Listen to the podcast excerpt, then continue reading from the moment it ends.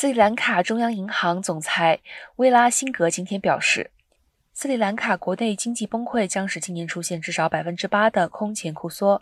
斯里兰卡五百一十亿美元外债在今年四月违约，同时经历多月粮食、燃料和药品短缺后，现在正在争取国际货币基金 （IMF） 提供纾困。